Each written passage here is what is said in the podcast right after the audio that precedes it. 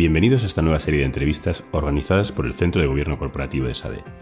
Soy José Manuel Paredes y en este espacio tendremos ocasión de conocer de primera mano la opinión de nuestros invitados sobre los desafíos y oportunidades de los consejos de administración en un entorno marcado por el cambio constante. Hoy entrevistamos a Emma Fernández, consejera de importantes compañías cotizadas en España y Francia y miembro del Consejo Asesor del Centro de Gobierno Corporativo de SADE. La ocasión no puede ser mejor porque estrenamos un ciclo de conferencias sobre el retorno de la geopolítica a la agenda del Consejo de Administración. Un ciclo organizado por el Centro de Economía Global y Geopolítica de SADE, SADE de Geo, y el propio Centro de Gobierno Corporativo de SADE. Te quería hacer, para empezar, una, pregunta. Em, has introducido en la, conversación un concepto que me ha gustado mucho, ¿no? Eso de que las, eh, ninguna crisis aparece de repente. Em, que la verdad es que es muy interesante, pero el, COVID no cambió un poco ese paradigma, ¿no? De repente una, una crisis que sí que aparece de repente o no, no, apareció de repente. Es que el, COVID no apareció de repente. El COVID venía hablándose de él desde principios de diciembre del año 2019. Las amenazas respecto a que determinadas enfermedades o virus eh, podían tener un impacto económico relevante, han sido un hecho en los últimos 50 años en nuestra historia en geografías fuera de Europa. Acuérdate de la crisis de la gripe A en México, mm, pues no hace muchos años.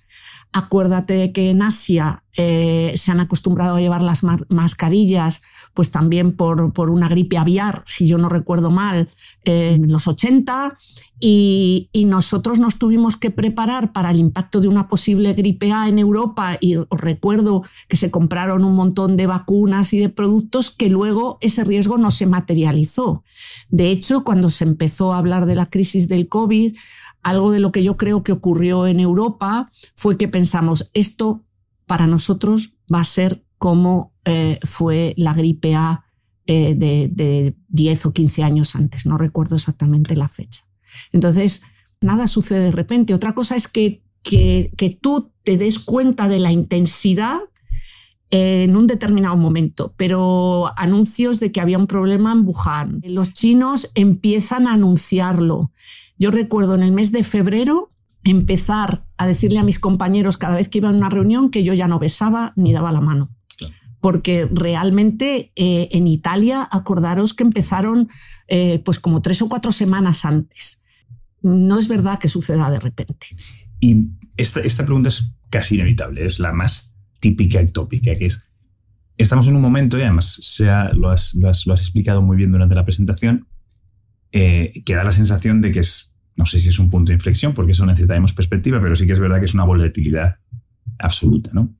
¿Es el preludio de una nueva época marcada por esa volatilidad o podemos esperar que esto sea eh, como el fuego artificial que más brilla y a partir de ahí, bueno, pues el proceso tienda a tranquilizarse, entre comillas, o aunque sea en un nuevo orden diferente al que tenemos, pero a, a bajar un poco el diapasón de la crisis? Bueno, voy a empezar diciéndote una frase que creo que era de Schopenhauer, que decía que el cambio es permanente, es lo único permanente que existe.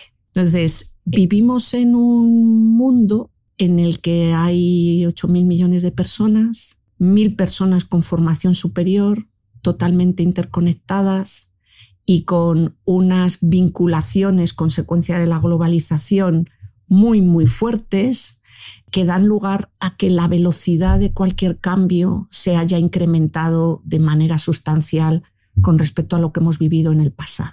Entonces yo, yo creo que toda esa situación hace pues que florezcan con mucha rapidez cosas nuevas que se aceptan por parte de la sociedad muchísimo más rápido que en periodos anteriores.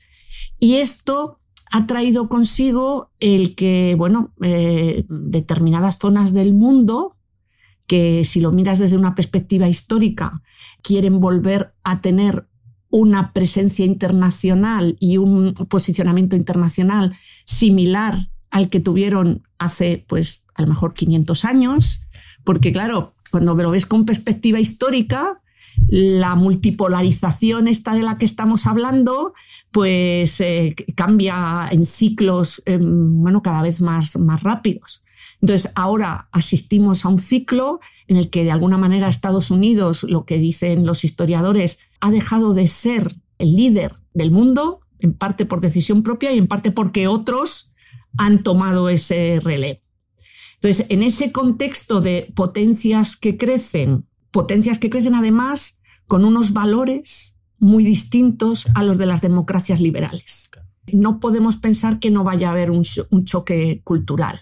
De hecho, lo hay, lo está viendo y está viendo también un despertar del mundo occidental pues, que consideraba que su status quo era difícil de batir y no se ha dado cuenta que precisamente este entorno que yo mencionaba al comienzo de intensidad transformadora por las personas, por la tecnología, eh, ha dado lugar a que la, diferencia económica entre esas regiones y lo que era Estados Unidos o Europa se reduzca a una velocidad mayor también de la que estábamos pensando.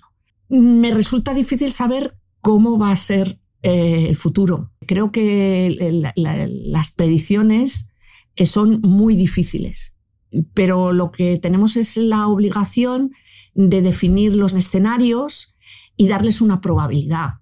Entonces, podemos tener un escenario donde rápidamente acordemos un nuevo orden mundial y volvamos de alguna manera a tener un, periodo como el que hemos tenido en estos mm, casi 30 años de globalización, del cual todas las geografías del mundo se han beneficiado. Podemos tener cierta regionalización, podemos llegar a un acuerdo de, como, como hemos escuchado en la conferencia de esta mañana, en qué ámbitos no nos vamos a hacer daño y quizá pues ese escenario sería por el que todos apostáramos. Y luego tienes el escenario mucho más negativo de volver otra vez a otra etapa de intensificación de los conflictos, que es cierto que, bueno, pues desde los tiempos de Yugoslavia, no habíamos tenido tantos conflictos tan serios como los que tenemos en las fronteras de Europa. Y eso significa que en el resto del mundo no haya muchísimos conflictos de los cuales a lo mejor nos hemos preocupado menos porque estaban muy lejos de nuestras fronteras. Bueno, hay que permanecer atentos, hay que, en la medida de nuestras posibilidades y nuestras responsabilidades, no contribuir a la crispación. Creo que en una sociedad como la española, como la europea, que llevamos muchísimos años de paz, creemos que la paz es algo garantizado y que la democracia es algo garantizado y que el tipo de sociedad que hemos construido es algo garantizado. Y hace 100 años mm, pues hemos tenido la Primera Guerra Mundial y después la Segunda no está garantizada la paz, no está garantizada la convivencia y tenemos que luchar por no contribuir a la, crispación. Y eso forma parte de esta cultura de seguridad nacional de la que hemos eh, hablado a lo largo de la sesión de esta mañana. Perfecto. Te quería preguntar por el por qué. O sea, entiendo que hay una, una situación macroeconómica y sobre todo geopolítica que afecta y que ha hecho que se despierte ese interés en los consejos de administración por los temas que van más allá de las fronteras. Pero ¿por qué hasta ahora no se había tenido en cuenta? ¿Es un tema simplemente de momento o quizá es un tema de que se percibe que esas amenazas son demasiado globales para el día a día de una empresa que no tiene por qué ser supranacional y no tiene unos intereses en, los, lo, que se llaman las áreas estratégicas? Permítame que lo matice. Yo creo que la geopolítica y la geoestrategia han estado siempre en la agenda del Consejo. Lo que es cierto es que han estado durante los últimos años, hasta el COVID, de una forma más eh, ligera, porque el entorno era bastante estable y porque la probabilidad de materialización de determinados riesgos y amenazas era baja. Porque si tú te miras los, los informes de riesgos del World Economic Forum y de otros, eh, hay, hay, elementos de otros think tanks, hay elementos que son recurrentes y que llevan encima de la mesa muchísimo tiempo, pero con una probabilidad de ocurrencia que le asignábamos menor. El COVID puso de manifiesto la fragilidad de muchos elementos de nuestro modelo económico, sobre todo todo lo que tenía que ver con la autonomía estratégica y la dependencia tecnológica. Y en ese contexto, en la pospandemia, por así decirlo, estamos en un entorno donde eso tiene un peso mayor porque algunos, algunos de los impactos que sucedieron durante la gestión del COVID han hecho que las compañías se tengan que repensar su modelo, sus relaciones internacionales y su posicionamiento internacional. Porque cuando las cosas van mal dadas es cuando de verdad sabes quiénes son tus amigos y tus enemigos. Eso es cierto en la vida real y, es cierto en, los condicionantes y el contexto político. Entonces, ¿qué ha sucedido? Que de alguna manera elementos que estaban ahí larvados han sido muchísimo más evidentes en, estos últimos cuatro años. Y, Estados Unidos es cierto que empezó a virar hacia el, hacia el Pacífico con Obama. O sea, la, el que Estados Unidos nos eh, abandonara, que hay veces que se le asigna a Trump, digo, el abandono, de la relación transatlántica a Europa, es que eso empezó antes, porque Estados Unidos empezó a ver la hegemonía china allá por el año 2010, cuando empezaron a salir en los rankings en qué momento China iba a superar a, Estados Unidos. Y, en el mundo actual, además, esa competencia de, de quién va a ser el primero es tecnológica. Y para construir tecnología no solo es conocimiento, también están las materias primas y está la industria. De hecho, las vacunas son un ejemplo. Las vacunas no solo es la idea de haber sido capaz de, hacer este tipo de vacunas con una tecnología totalmente nueva, es dónde se fabricaban esas vacunas. Si no tienes un proceso industrial no es suficiente. Entonces, ¿qué sucede?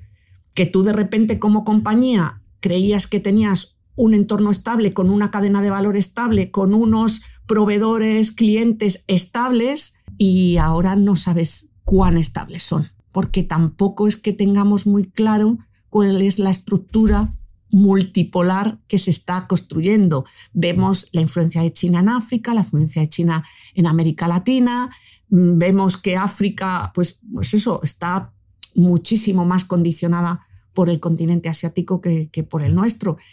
Y, cuál va a ser el camino para, para, que Europa, Estados Unidos pueda salir reforzado, compartiendo valores, puede que los intereses no sean los mismos. Y eso entiendo afecta tanto a lo obvio, que es la gran compañía multinacional en sectores estratégicos como la energía, como en realidad a prácticamente cualquier compañía. Pues a yo creo que cualquier compañía tiene que, tiene que, revisar este tipo de temas, sobre todo en relación con decisiones que va a tomar de compras, de proveedores, de su cadena de suministro, de la tecnología. Lo que ocurre que es que, claro, hay grandes compañías que son poco sistémicas y esas compañías pues tienen unos riesgos mayores y también una responsabilidad mayor de contribuir a la estabilidad del sistema. Entonces es verdad que el nivel de intensidad de unas y otras no es el mismo pero el impacto que puede tener en una compañía pequeña una mala decisión en la cadena de suministro, pues a lo mejor incluso es mayor que, en una compañía grande donde tiene un número de expertos eh, accesible eh, más importante y donde a lo mejor la, posibilidad de, poner en marcha un plan B con agilidad es mayor. Y hasta aquí este episodio del podcast de Do Better. Muchas gracias por escucharnos. Si todavía queréis saber más, podéis encontrar las notas del episodio de hoy y muchos más contenidos en dobetter.esade.edu. Hasta la próxima. Do Better